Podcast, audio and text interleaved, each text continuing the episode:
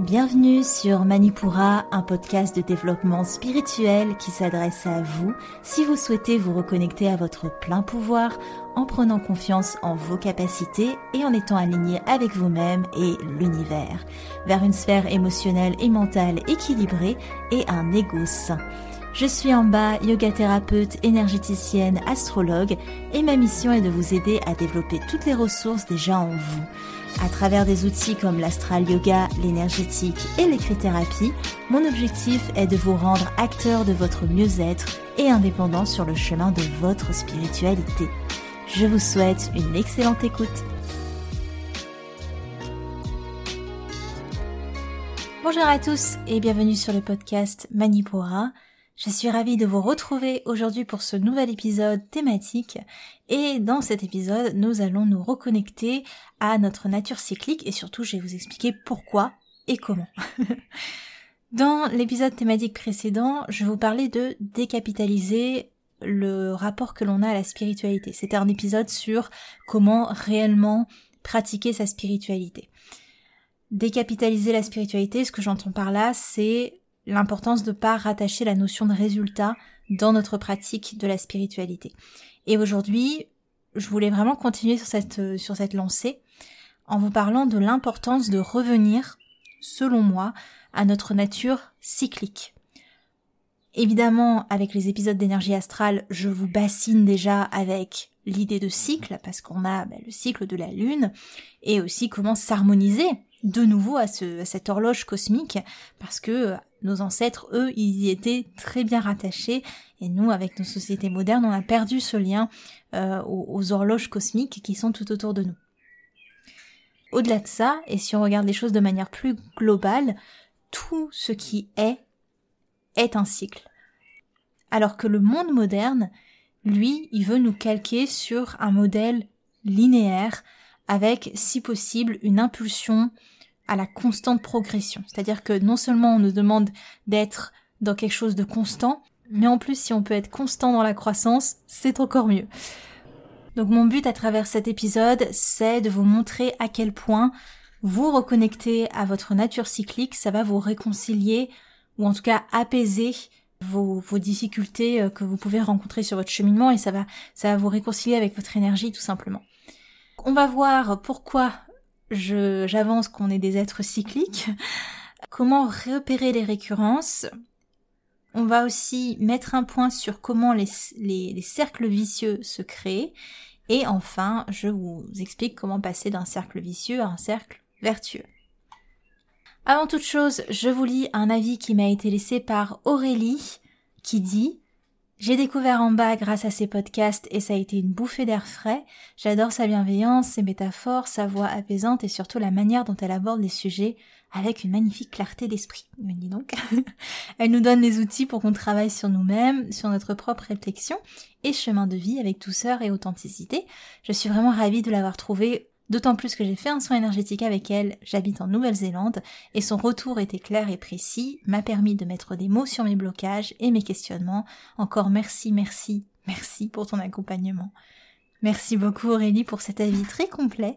Je suis toujours absolument ravie quand je retrouve des personnes qui écoutent le podcast en rendez-vous parce que, encore une fois, le but aussi, c'est de vous avoir en direct et de vous faire profiter peut-être bah, de mon expérience pour vous uniquement, vraiment ciblé à votre problématique. Parce que ce que je dis sur le podcast, ça va toujours rester quelque chose d'assez général, mais quand on est en rendez-vous, je peux vraiment aller sur votre cas particulier et c'est ça qui, qui est cool en fait.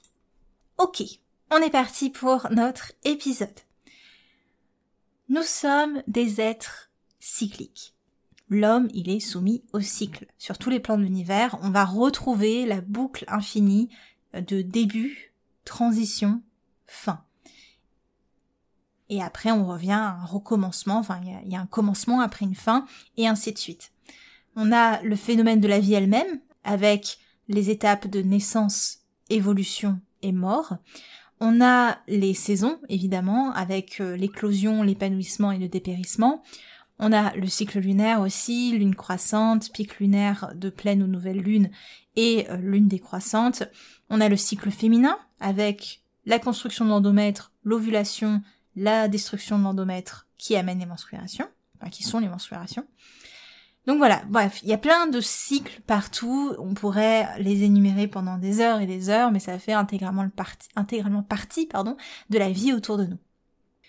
En écrivant ce podcast aussi, j'ai eu... Enfin, je, je trouvais que c'était la bonne occasion de vous initier, ou en tout cas de vous parler, pour ceux qui ne connaissent pas, du svastika, qui est euh, un des plus anciens symboles de l'humanité et qu'on retrouve dans une multitude de cultures, de civilisations, de territoires à travers le monde. Et c'est un symbole qui revêt bah, beaucoup de symboliques différentes au final, ça dépend aussi de, la culture qu'il a utilisée, mais la plus évidente et la plus représentative de, bah, de, de ce qui dégage, c'est le mouvement de rotation. Il représente la rotation des planètes autour du Soleil, il symbolise le mouvement perpétuel de la manifestation autour d'un point fixe, le point fixe étant le principe divin. Le svastika, c'est vraiment, c'est la roue, du dharma, dharma chakra, qui désigne les lois auxquelles nous sommes soumis et qui oriente notre chemin de vie. On pourrait en parler pendant des heures et je pense pas que je serais la meilleure placée dans tous les cas. Enfin, je suis pas du tout habilitée euh, à vous le décrire dans sa complexité. N'hésitez pas à aller voir, c'était aussi l'occasion parfaite pour vous en parler. C'est un symbole millénaire qui représente, qui nous représente dans le tourbillon de la création, dans cette roue en mouvement constant. Et le fait que ce soit un des plus anciens symboles de l'humanité, ça pèse dans la balance quand même.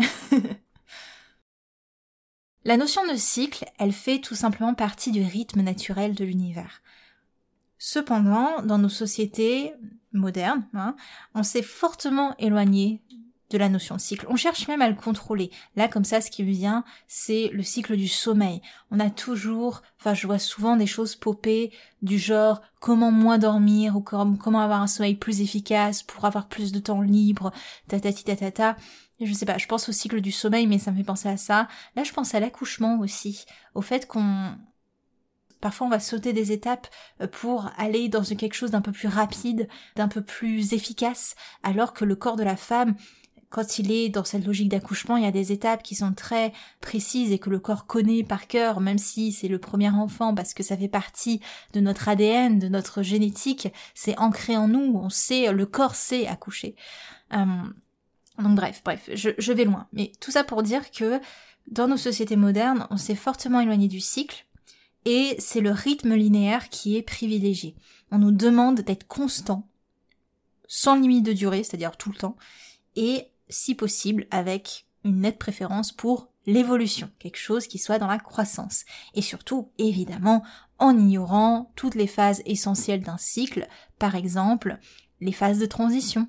Quand on va d'un point A à un point B, ça peut pas se faire en deux minutes, ou encore en ignorant le fait que certaines choses doivent prendre fin, doivent dépérir et sont vouées à dépérir pour recommencer quelque chose d'autre. Dans nos sociétés, on a du mal avec cette idée de dépérissement. Ou alors, il faut que ce soit très vite remplacé pour éviter d'avoir un, manque qui se construit.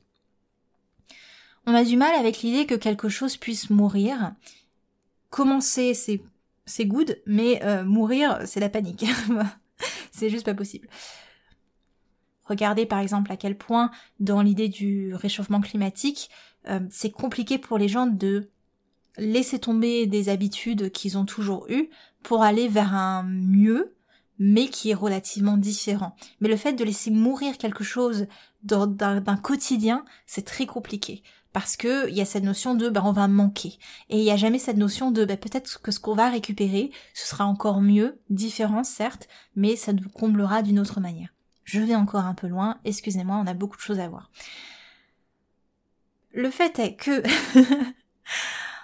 Cet éloignement de notre nature cyclique, ça nous coupe de notre capacité à tirer notre pleine puissance du potentiel énergétique de la rotation. Quand quelque chose tourne, pensez à une toupie, il y a une puissance qui se dégage, une puissance centrifuge. Est-ce que c'est la bonne? Je sais pas, je suis pas physicienne, mais bref, il y a vraiment cette idée de euh, la rotation permet un mouvement qui va engendrer de l'énergie. Donc se connecter à sa nature cyclique, c'est se connecter aussi à un potentiel énergétique.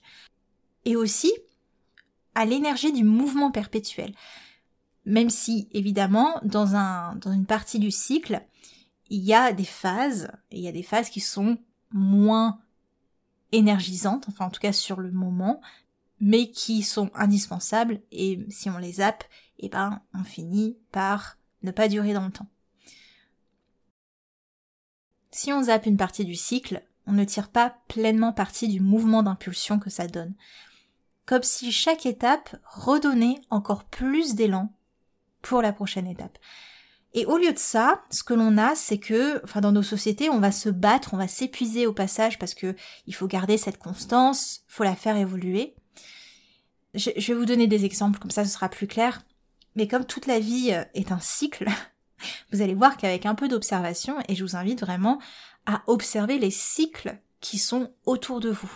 Et je vous ai mis, enfin je vous donne des exemples de cycles qui sont peut-être moins évidents pour que vous puissiez voir toute la palette des possibles. Mais voilà, il y a des cycles qui sont très très subtils. Par exemple, le cycle mise en mouvement, action, repos. Celui-là quand même, je pense que vous arrivez à voir ce que c'est. On a certaines personnes qui vont être toujours dans une phase de mise en mouvement, c'est-à-dire qu'elles vont toujours commencer quelque chose, elles vont toujours être dans cette action. Je, pense aux signes cardinaux, par exemple, euh, mais ça ne veut pas dire que tous les cycles cardinaux sont comme ça, mais les gens qui ont énormément de curiosité, qui ont envie de voir le monde, etc., souvent il y a cette phase de mise en mouvement qui est hyper importante et ils ont besoin d'être stimulés, ils ont besoin d'être dans l'exploration, mais il y a cette idée qu'ils vont jamais vraiment concrétiser leur élan. Au contraire, vous avez certaines personnes qui vont être toujours en action et qui acceptent pas la phase de repos, qui fait partie du cycle. Vous avez aussi le euh, côté où d'autres personnes sont toujours en phase de repos et ils éprouvent vraiment une grande difficulté à entrer en mouvement.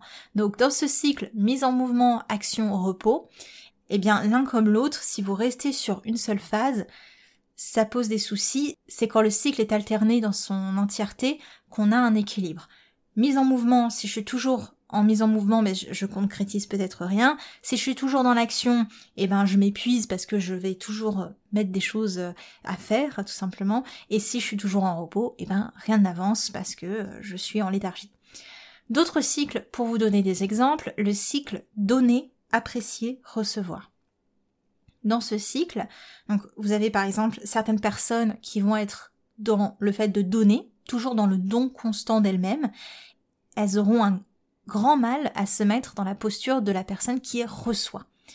Elles vont s'épuiser et elles vont refuser peut-être même de l'aide parce que, voilà, elles sont dans la logique de donner, elles n'ont pas envie de recevoir même si c'est des conseils.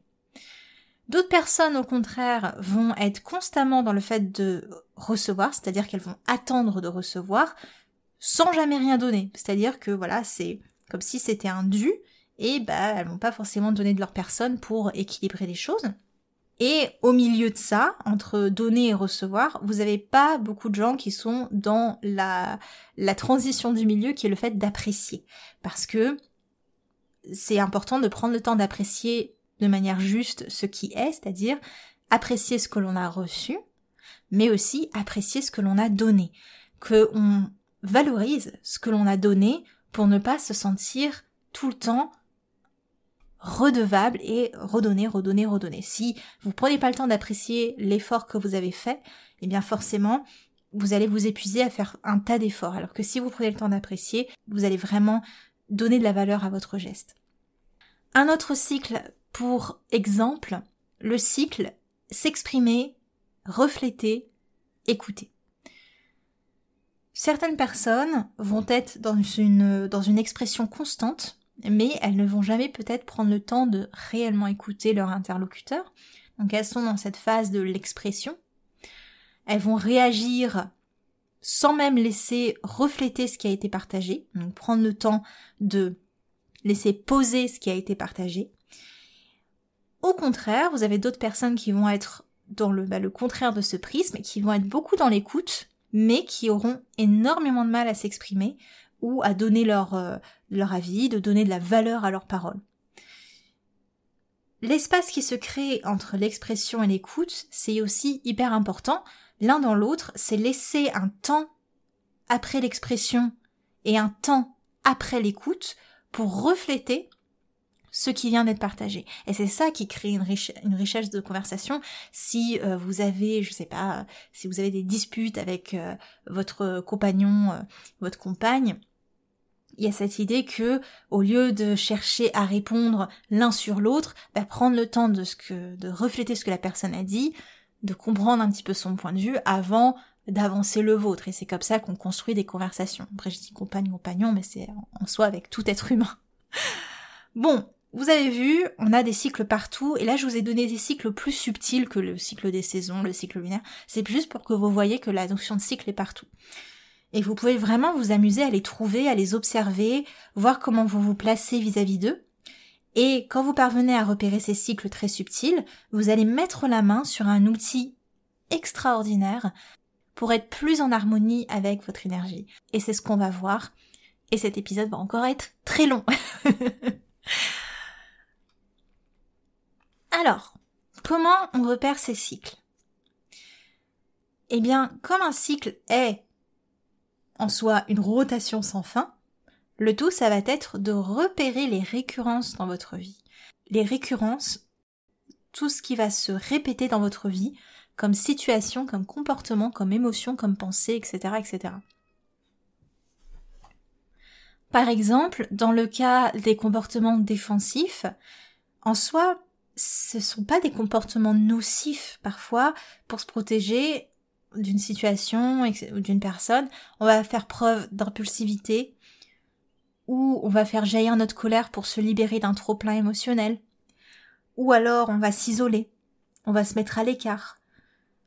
Bref, il y a plein de comportements en réponse avec un besoin de se défendre sur le moment. Et le souci, c'est quand ces comportements vont devenir une récurrence. Par exemple, vous allez être en colère de manière récurrente, et même peut-être que vous allez être en colère en dehors de la situation initiale qui a fait naître cette colère. Ou alors, vous allez vous isoler de manière récurrente, et ça va devenir un état permanent qui, au lieu d'être déployé sur un moment pour vous défendre, va être déployé tout le temps et du coup vous couper de votre environnement, alors qu'au final, au départ, c'était vraiment pour prendre le temps de digérer les émotions qui, qui ont été suscitées par la situation. Donc c'est la récurrence qui va amener le côté nocif. Mais en soi, ces comportements, de manière isolée, ça arrive, c'est des réponses de l'organisme. Les récurrences, donc, vont être le vecteur de soucis, mais ça peut être aussi vecteur de solution. Parce que, comme on va le voir en troisième partie de ce podcast, les récurrences créent certes les cercles vicieux, mais peuvent aussi créer les cercles vertueux. Dans la grande majorité des cas, ce n'est ni le talent ni la chance qui assure le succès d'un individu, c'est la récurrence dans ses actions. Vous avez quelqu'un qui peut être très bon c'est marrant parce que à chaque fois que je pense à ça, alors excusez-moi pour ma référence, mais euh, je parle de, de mes euh, de mes connaissances à moi. Euh, je sais pas si vous connaissez le rappeur Orelsan et son compère Gringe. Eh ben ça c'est typiquement un bon exemple. C'est-à-dire que euh, ça me fait tellement rien de parler d'Orelsan et Gringe aussi. C'est-à-dire que d'un côté on a un un petit gars qui avait pas forcément de talent au début, mais qui par la récurrence a créé son talent. Et de l'autre côté on a un gars qui était quand même assez talentueux au départ mais parce que bah, il y a eu plein de cercles vicieux et de plein de questionnements et eh ben il n'a pas été dans la récurrence et il a peut-être moins développé son art que son comparse je sais pas, mais à chaque fois je pense à eux quand, quand, je pense à cette idée de récurrence et comment ça peut être bénéfique justement. Donc tout ça pour dire que c'est pas le talent ni la chance qui assure le succès d'un individu, c'est la récurrence qui va mettre dans ses actions. C'est la persévérance et la régularité qui fait évoluer une personne, que ce soit pour améliorer ses capacités physiques, améliorer ses capacités intellectuelles, émotionnelles, mais aussi sa résilience, parce que il va apprendre de ses erreurs. Cette personne va apprendre de ses erreurs. Donc c'est pour vous dire que les récurrences, ok, ça crée des soucis, mais ça crée aussi des super trucs. La persévérance et la régularité, notamment, ça crée du mouvement. Et nous, nous sommes des êtres cycliques, nous sommes des êtres en mouvement. La vie, c'est le mouvement, et tout est mouvement perpétuel. Nous ne sommes pas faits pour la stagnation. Et c'est quand on épouse cette mise en marche du mouvement qu'on s'harmonise. Alexandro Joro, alors je, le dis toujours très mal, Alexandro terrible, a écrit toute maladie, tout problème est le produit d'une stagnation, qu'elle soit corporelle, sexuelle, émotionnelle, intellectuelle et ça c'est mon petit rajout, je dirais même générationnel, les récurrences générationnelles. Je continue la citation. La guérison consiste à retrouver la fluidité de nos énergies. Fin de citation. Le talent ou la chance, ça va créer un one shot, très cool, hein, mais qui va avoir aucune portée sur le long terme si bah, c'est pas exploité par une récurrence. Pour résumer, la récurrence crée aussi bien des cercles vertueux que des cercles vicieux, mais avant de transformer les cycles qui nous déplaisent en cycles qui nous plaisent, il faut qu'on voit aussi la différence entre ces types de récurrence, parce qu'il y a différents types de récurrence dans un cercle vicieux, et c'est ce qu'on va voir. Moi j'en ai recensé trois, mais euh, c'est de ma petite observation, donc euh, je dis pas qu'il y en a que trois, si ça se trouve il y en a plein d'autres. Mais voilà, j'ai observé trois récurrences qui sont à l'origine d'un cercle vicieux. Mais avant de les énoncer, on va faire le point ensemble sur ce qui définit un cycle, parce que c'est important. Je vous parle de cycle depuis le début, mais qu'est-ce qui définit un cycle exactement? Je suis en train de vous faire un TED Talks encore là, mais il faut que j'arrête. Hein. je vois encore la timeline. C'est pas grave, moi je suis coincée dans la phase de donner, donner, donner du cycle donner, apprécier, recevoir, hein, très clairement. Alors, les phases d'un cycle. On a en réalité, dans un cycle, quatre phases, grosso modo, deux polarités bien distinctes et deux transitions qui les relient. Dans le cycle des saisons, il y a les deux polarités comme point culminant avec le solstice d'été et le solstice d'hiver. Solstice d'été, la lumière atteint son point culminant sur l'obscurité et solstice d'hiver, la nuit atteint son point culminant sur la lumière du jour. Et après, ça, switch, hein, évidemment. Après le solstice d'hiver, c'est le jour qui reprend petit à petit euh, des marges de deux minutes. Bref. Entre ces deux polarités, il y a deux transitions qui sont composées d'une multitude de nuances. Évidemment, on passe pas du le jour gagne sur la nuit en, en, en 24 heures. C'est une multitude de nuances. La transition entre le solstice d'été et le solstice d'hiver, et la transition entre le solstice d'hiver et le solstice d'été, mon dieu, j'aurais jamais dit autant solstice, c'est, voilà, ça fait partie de ce cycle. Pareil pour le cycle lunaire avec les deux polarités que sont la nouvelle lune et la pleine lune. Et entre ces deux polarités, on a deux transitions avec la lune croissante et la lune décroissante. Je ne vous apprends rien jusque-là. Si vous êtes au 76e épisode de Manipura, vous savez à peu près comment le cycle lunaire fonctionne. en tout cas, j'espère. Sinon, j'aurais raté quelque chose. Le cycle de la vie, même chose. Polarité naissance et mort. Et entre les deux, on a deux transitions, donc celle du dépérissement de la naissance à la mort, parce que à partir du moment où vous êtes né, vous allez évoluer, mais vous allez aussi dépérir. Et ce qui va relier la mort à la vie, c'est les cendres qui nous constituent, le fait qu'on retourne à la poussière et qui crée une autre forme de vie, qu'elle soit végétale, bactérienne, etc., etc. Si on reprend l'exemple des cycles plus subtils que j'avais cités plus haut, on retrouve les mêmes quatre phases, c'est-à-dire pour le cycle donner, apprécier, recevoir, en fait, on a les polarités qui sont donner et recevoir, et les deux transitions entre, entre ces deux polarités, c'est le fait d'apprécier. Je donne, j'apprécie, je reçois, j'apprécie.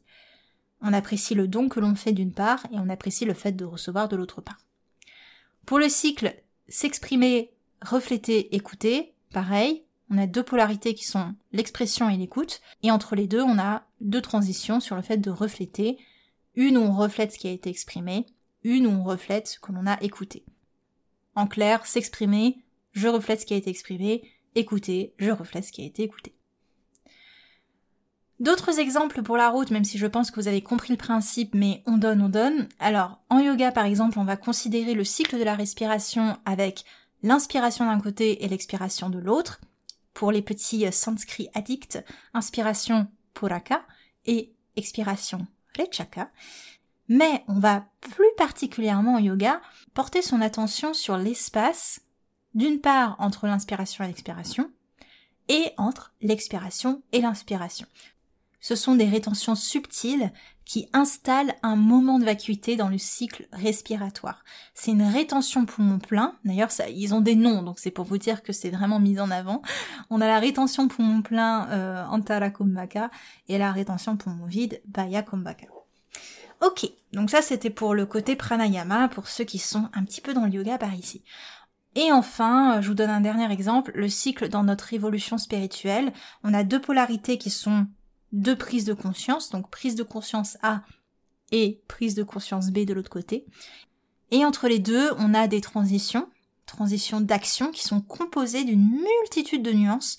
Pensez au fait que on passe pas du solstice d'hiver au solstice d'été en 24 heures. Il faut que le jour, voilà, que le jour ou la nuit prennent le pas, et ça prend énormément de temps. Et ben pareil dans vos prises de conscience, il y a une multitude de nuances qui vont être peut-être de l'observation, de la recherche, des petits pas, des émotions, bref, plein de choses.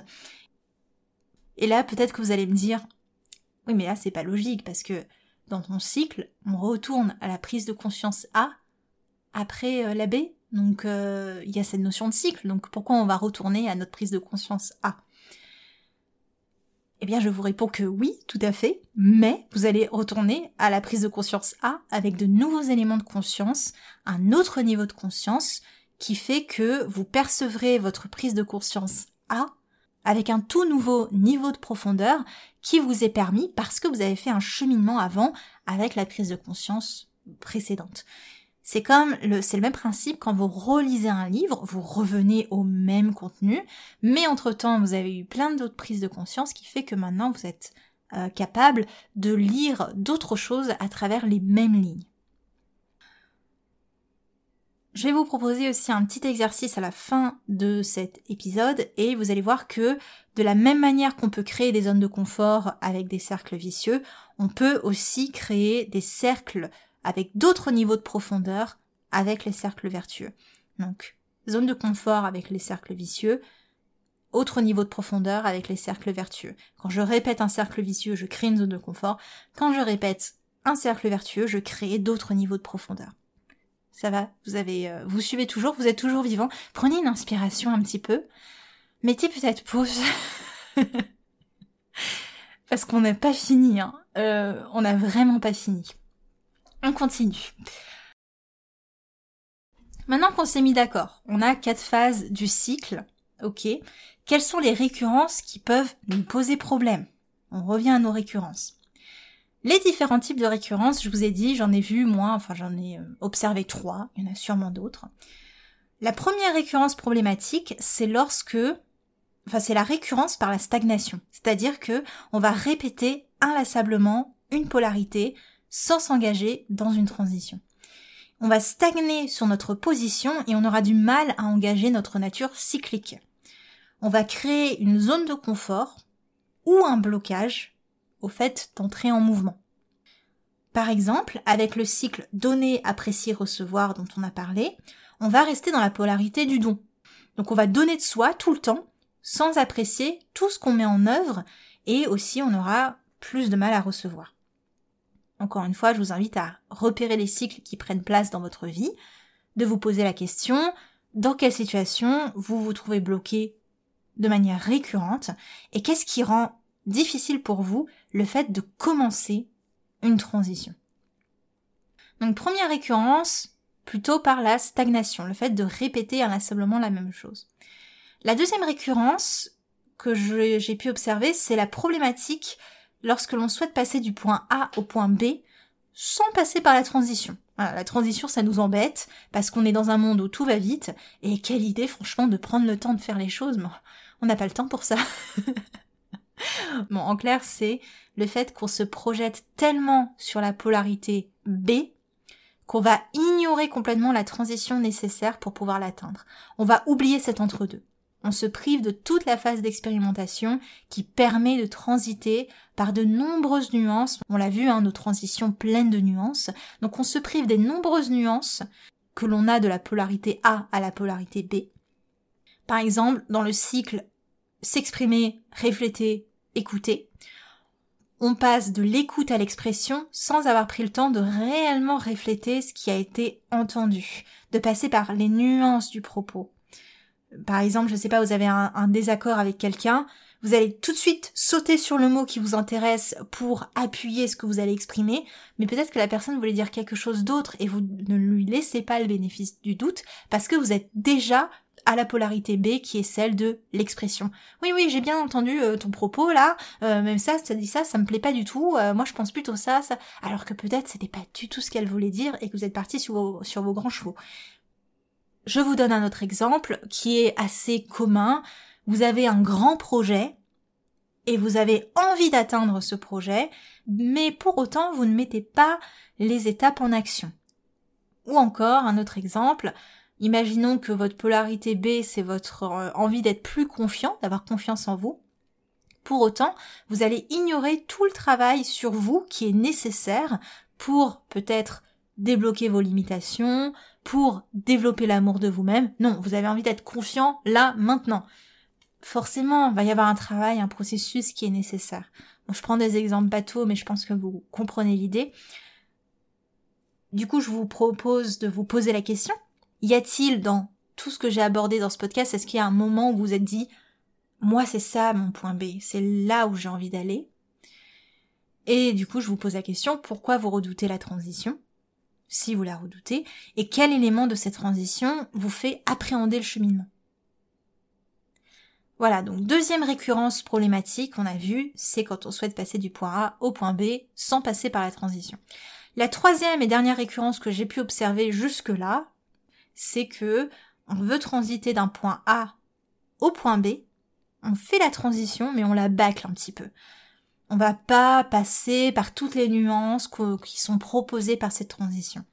Un exemple que je vois souvent dans nos sociétés, mon Dieu, c'est euh, parce qu'on est baigné dans la formation.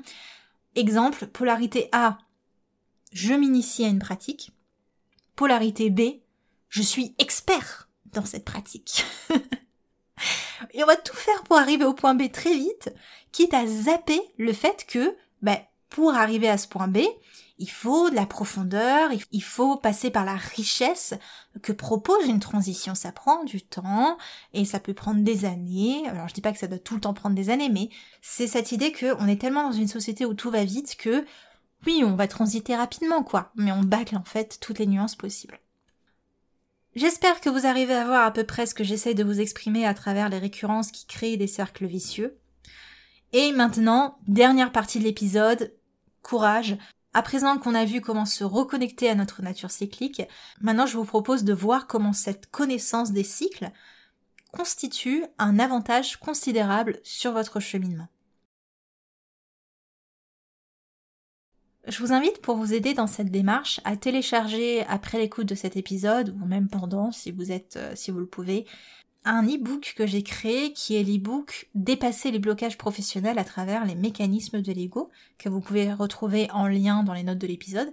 Alors en soi, c'est pas le contenu sur l'ego qui nous intéresse dans cet e-book, mais à la toute fin de cet e-book, j'ai créé un exercice pour repérer et noter graphiquement vos cercles vicieux et les transformer en cercles vertueux.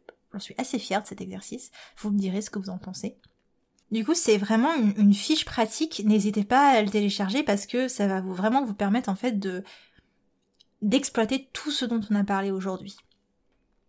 En appui de, ce document-là, et pour vous aider aussi à le faire, je vais vous donner quelques éléments pour euh, bah, comprendre tout ça. La première chose, ça va être de déterminer très clairement le cercle vicieux sur lequel vous voulez travailler et d'en noter les deux polarités. Donc ça va vous demander un petit peu d'observation. Donc on note les deux polarités. Par exemple, j'ai un cercle vicieux sur la procrastination. Dans l'idéal, votre cercle vertueux, ce serait point A, je procrastine. Point B, j'ai fait tout ce que je dois faire, tout en respectant mon énergie. Parfait. Mais vous, vous êtes coincé dans un cercle vicieux du type point A, je procrastine. Transition, je stresse par rapport au temps qu'il me reste, j'aurai jamais le temps de tout faire, etc., etc. Point B, je n'ai pas fait ce que je devais faire. Donc, polarité B. Et après, on retransitionne vers le point A, je stresse, je culpabilise, donc retour au point A, je procrastine. Est-ce qu'il y en a qui se reconnaissent? Bon, ce cercle, ça crée une récurrence de stagnation, la première qu'on a vue. On va stagner dans le fait de procrastiner. On quitte pas ce point A de je procrastine, ou en tout cas on y revient. Maintenant que vous avez identifié le cercle vicieux, ce qui va être important, c'est de briser le maillon de la récurrence de ce cercle vicieux. C'est un maillon, il faut vraiment voir ça comme une chaîne, et ce maillon-là, il va enchaîner, enfin il va porter toute la suite du cercle, il va amener avec lui la chaîne du cercle. Ici, dans le cas de la procrastination, le premier maillon, ce serait par exemple, ok, je stresse par rapport au temps qu'il me reste. Ça, c'est le premier maillon. Au lieu de visualiser le point B au loin, qui est j'ai fait tout ce que je dois faire, il faut vraiment se concentrer sur la transition. Parce que c'est en se projetant, en fait, qu'on va créer peut-être des prévisions anxieuses. C'est en se concentrant sur la transition qu'on va arriver au résultat sans même s'en rendre compte. Parfois, vous allez arriver au point B sans même vous en rendre compte. Parce que même si vous souhaitez profondément manifester dans un coin de votre tête le point B, le fait est que si vous vous concentrez trop sur le point B, vous allez zapper justement toutes les nuances dont on a parlé qui créent une transition. Donc ce qui va être important, c'est de vous concentrer sur toutes les petites étapes et les petites nuances qui vont être en fait votre pouvoir d'action. C'est là que réside votre pouvoir d'action. Pas au loin, mais dans le présent. On se languit plus sur le point B, parce que la projection, ça reste une forme de passivité, mais à la place, on épouse le mouvement perpétuel en commençant une action.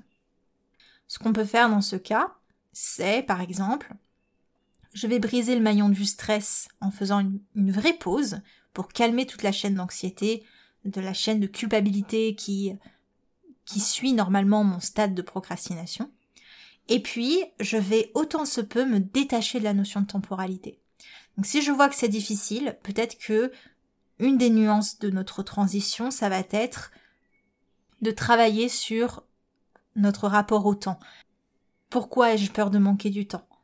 Pourquoi je pousse les choses à la dernière minute? Est-ce que ça me donne l'impression d'enfin contrôler mon action sur un temps donné quand je fais tout dans le rush? Quelle petite action je peux mettre en place pour ne plus me laisser démotiver par la peur de manquer de temps? Et si je me concentrais sur la prochaine toute petite étape et rien d'autre? Qu'est-ce que ce serait par exemple? Imaginons, euh, vous voulez vous faire à manger, mais aussi vous avez à nettoyer euh, le salon, mais aussi vous devez aller euh, faire ça au travail, mais aussi vous... Non, on arrête le maillon, et on fait à manger. C'est tout ce qu'on a à faire. Tout ce qu'on a à faire. Il n'y a plus rien dans le reste de la journée. Et après, une fois qu'on a fini ça, on passe à la prochaine étape. Dans l'exemple que j'ai donné, nettoyer le salon. Il n'y a pas d'autre maillon après. Il n'y a aucun autre maillon. Ok, une fois qu'on a nettoyé le salon, là, on va aller faire le travail qu'on devait faire. Donc c'est vraiment de réfléchir maillon par maillon pour avoir une transition qui soit douce et non empreinte de stress. Et évidemment, dans le cas où notre cercle vertueux, c'est le fait de faire tout ce qu'on doit faire en respectant notre énergie, ça peut faire beaucoup de maillons, on a l'impression, mais avec le temps, la récurrence, on va créer un cercle vertueux qui fait qu'on va créer une habitude, et comme le stress ne sera plus un facteur récurrent, eh ben, on arrivera à faire des transitions beaucoup plus rapides. Voilà, voilà. Concentrez-vous sur un maillon à la fois. Et si vous êtes du genre, parce qu'il y en a, hein, si vous êtes du genre à être motivé quand vous vous projetez un point B, allez-y.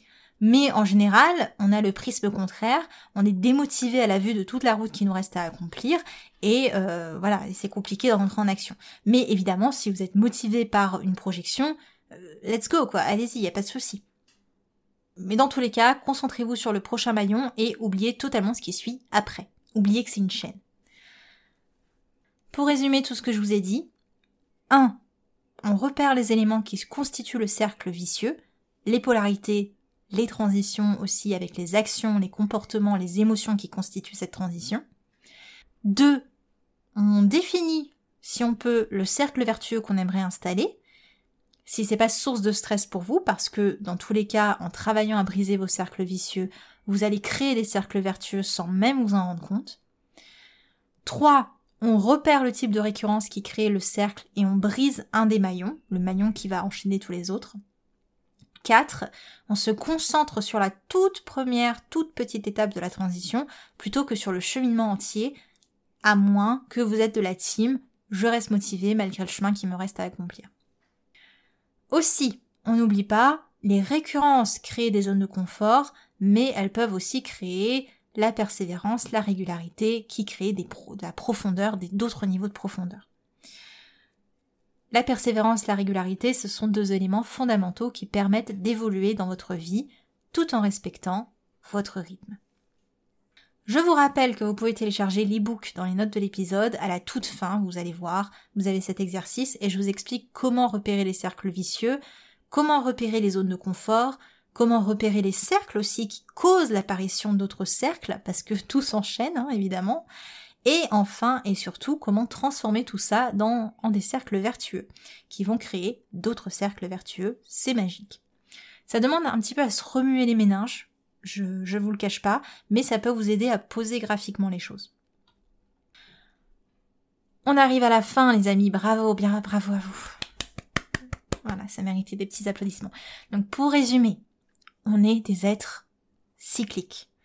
Notre microcosme est aligné au macrocosme et le macrocosme, il est cyclique.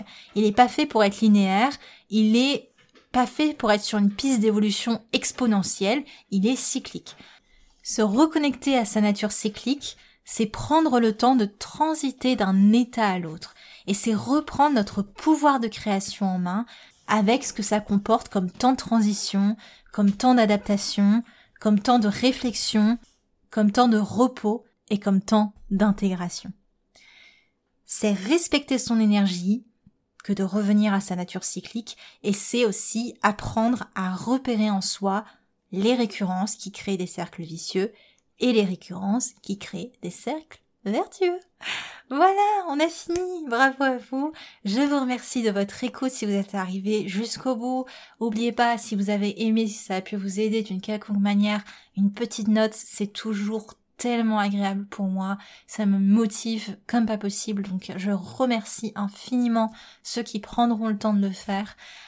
Et je vous retrouve pour la team Instagram sur Amba Manipura, la team newsletter dans la newsletter. Et, et ben voilà, tout simplement, je vous retrouve pour le prochain épisode d'énergie astrale. C'était Amba de Manipura. Prochain épisode. Merci.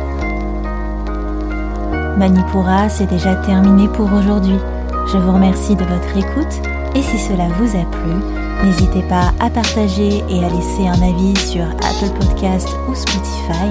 Pour continuer vos explorations en cliquant sur le lien dans la description de l'épisode, vous pouvez télécharger gratuitement tous les e-books Manipura ou faire le quiz Quel est votre guide astrologique? Quant à moi, je vous dis à la prochaine et surtout prenez bien soin de vous.